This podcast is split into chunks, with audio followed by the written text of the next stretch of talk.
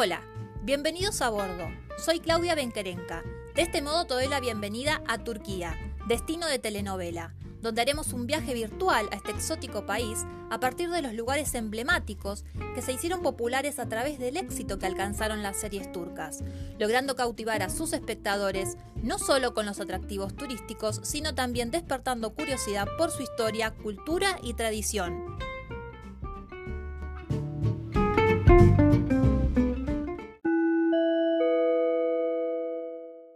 Hoş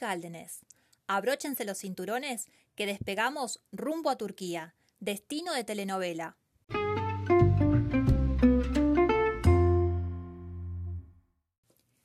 Hola, ¿cómo están? Claudia Benquerenza los saluda. Bueno, en esta segunda escala de Turquía, destino de telenovela, eh, seguiremos conociendo eh, los atractivos turísticos de este país que se convirtieron en escenario, incluso protagonistas de lo que son las series turcas que a raíz del éxito alcanzado por estas producciones lograron convertir a Turquía justamente en un destino de, telenovela. En nuestro segundo episodio vamos a seguir recorriendo eh, la parte antigua de Estambul, la Estambul europea, en el distrito de Sultanahmet, donde haremos un parate en el Palacio Topkapi. Este es uno de los atractivos emblemáticos de Estambul, la antigua Constantinopla, que es a donde nos remontaremos hoy. Vamos a retroceder un poco en el tiempo debido a la historia que el palacio encierra eh, como residencia de los sultanes y como centro del poder político eh, de lo que fue el imperio otomano. Justamente el palacio de Topkapi se convirtió en set de grabación de eh, Muktesham Yusil, que en español significa siglo magnífico, pero que en América Latina se la conoce eh, a esta serie como El Sultán o Suleimán, el gran sultán, y es en este palacio donde transcurre la historia que cuenta esta serie, que se convirtió eh, en una de las más vendidas eh, al extranjero. Bueno, hablando un poquito de lo que es el argumento de esta serie, el sultán está basada en hechos reales, relata lo que es el ascenso al poder de Suleimán, el magnífico, que fue una de las figuras más importantes de la historia del imperio otomano, con el reinado más largo y porque eh, también asumió el liderazgo de uno de los imperios más grandes y poderosos, eh, siendo muy joven, ya que tenía solamente 26 eh, años de edad en ese momento. Si bien el argumento de la serie contextualiza esta historia del ascenso al poder de Suleimán, también se focaliza en lo que es la relación del sultán con su segunda esposa, Alexandra, que era una esclava rusa, que era parte de su harén, que logró enamorarlo y terminó eh, convirtiéndose en la sultana más influyente de la historia, bajo el nombre de Hurrem, que así fue como la bautizó el sultán después de que se convirtiera eh, al, al islamismo. Es una historia de amor, pero también está llena de traiciones porque cuando Hurrem se convierte en su esposa, también va a competir, digamos, con el máximo hombre de confianza del sultán, Ibrahim, entonces se van a disputar, digamos, eh, el poder para ver quién se queda en el lugar de, de mano derecha del sultán, digamos. Así que bueno, es una serie épica que transcurre en lo que fue la época de mayor esplendor del Imperio Otomano, que logró traspasar las fronteras eh, no solo por el sinnúmero de actores populares de Turquía que pasaron por esta serie, sino también por el vestuario y la ambientación que se logró desde la producción acorde a la época, ya que, em, como se,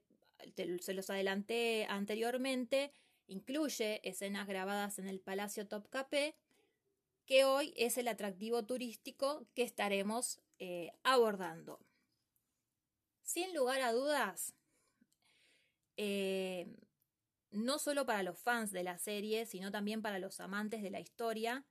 el Palacio Topkapı es eh, una visita obligada si pasamos por Estambul, ya que simboliza el poder que alcanzó Constantinopla, hoy Estambul, como sede del Imperio Otomano, donde, como les comenté, no solo residían los sultanes gobernantes, sino también que era el centro político y administrativo del de, eh, imperio.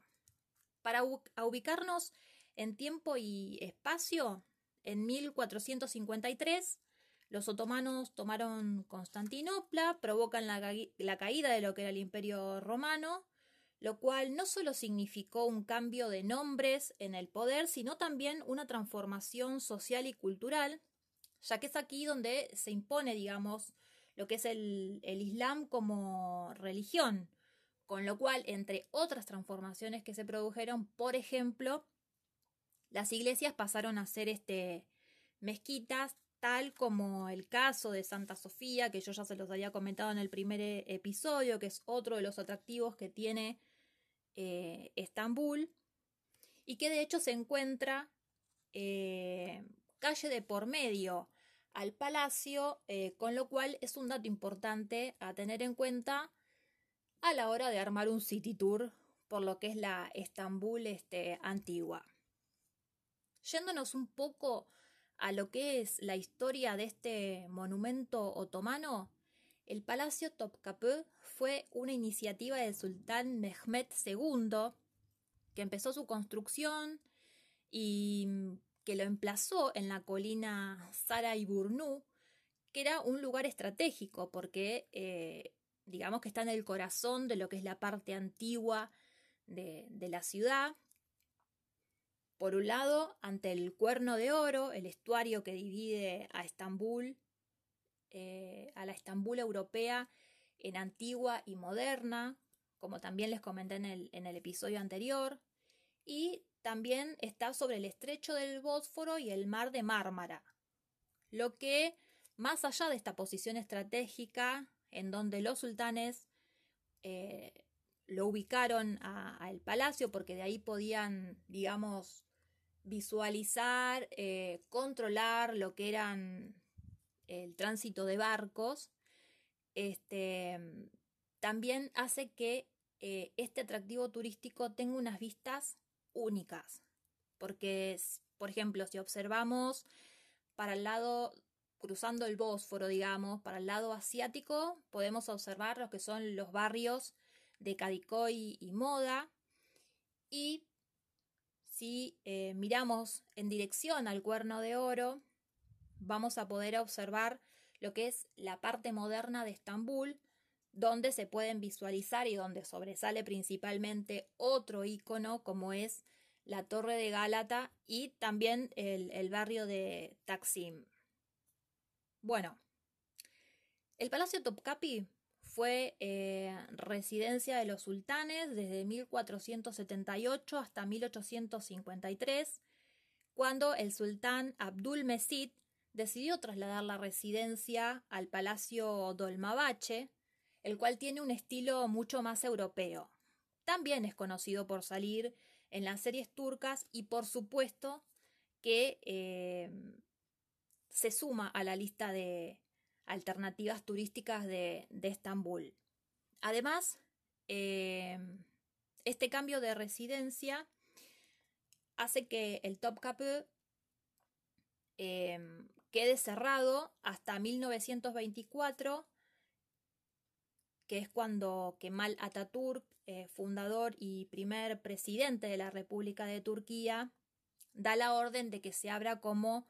eh, museo, lo que también hizo que se convirtiera en el primer museo de la República Turca. Bueno, además de poder apreciar lo que es su atractivo arquitectónico propio de la época, conocer de, su historia, ¿qué podemos eh, ver, visualizar, observar en los 700.000 metros cuadrados que ocupa este palacio? Ni bien entramos, nos vamos a encontrar con lo que, lo que es la puerta imperial, que es la entrada principal, que siempre aparece en la serie y pertenece a la construcción original del palacio. Este palacio está conformado por pequeños edificios que están rodeados por patios, que son cuatro, hay jardines también, y que están interconectados por galerías y pasadizos. También tiene una gran importancia por lo que es eh, por su valor de, como museo, ya que hay exposiciones en diferentes salas, por ejemplo, de joyas de oro, esmeraldas, piedras preciosas, manuscritos, armas y vestimentas que pertenecían eh, a los sultanes. Justamente una de las salas más importantes es la denominada El Tesoro, donde se pueden contemplar algunos de los objetos más valiosos eh, del mundo, como por ejemplo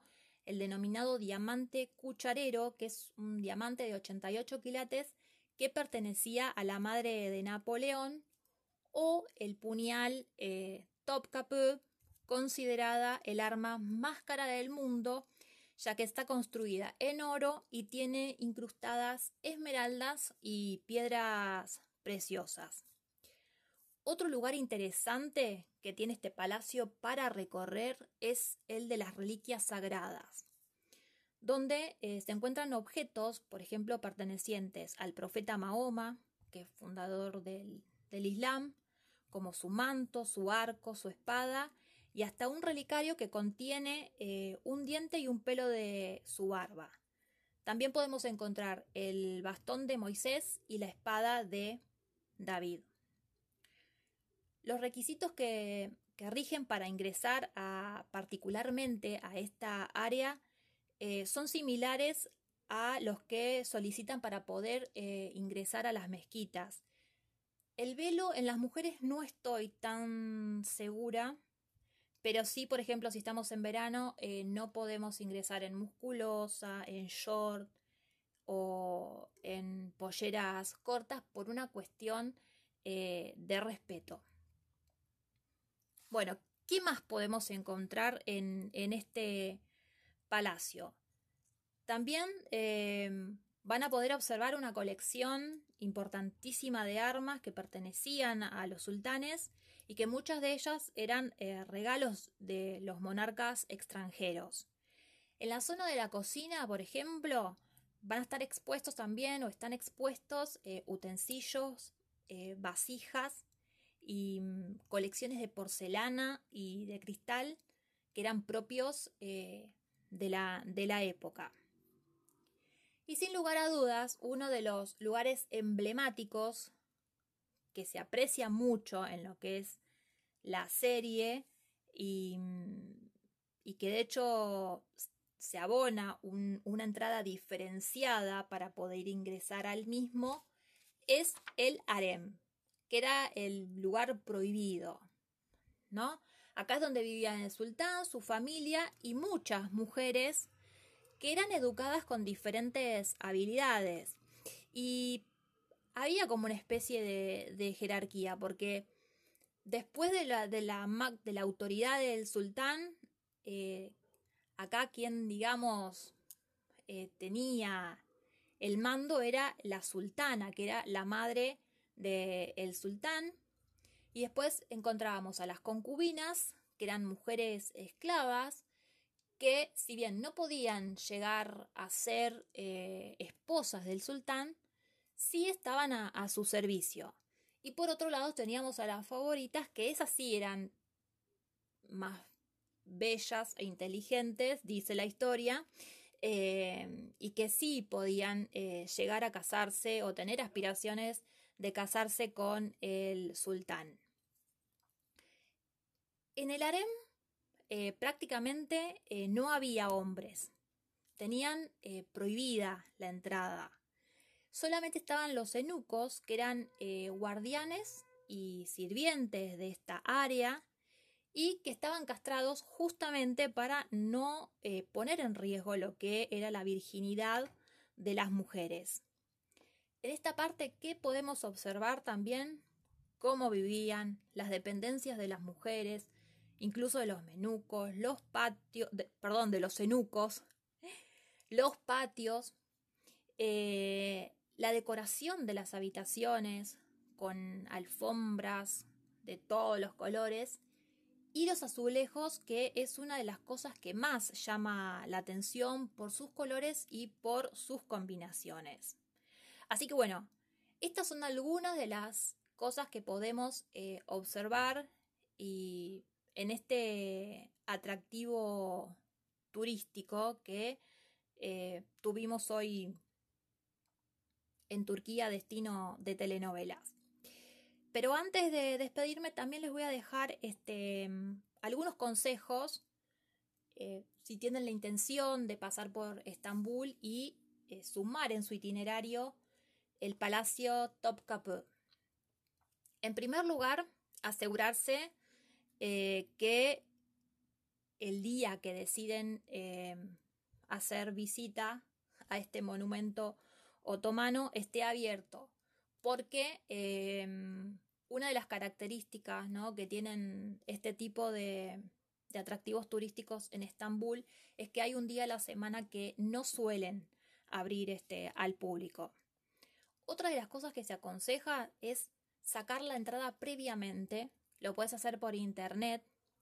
porque suele juntarse mucha gente en lo que es este, la boletería. Entonces, para no perder tiempo, porque se estima que más o menos el recorrido del palacio te lleva aproximadamente unas tres horas. Y em, también se aconseja hacer la visita o contratar para la visita eh, un guía especializado porque esto la entrada no lo incluye. Y si esta opción no, no te gusta, porque no te gustan este tipo de excursiones, también podés eh, alquilar una audioguía que lo haces ahí mismo dentro de lo que es el Palacio de Topkapi. Bueno, amigos y amigas,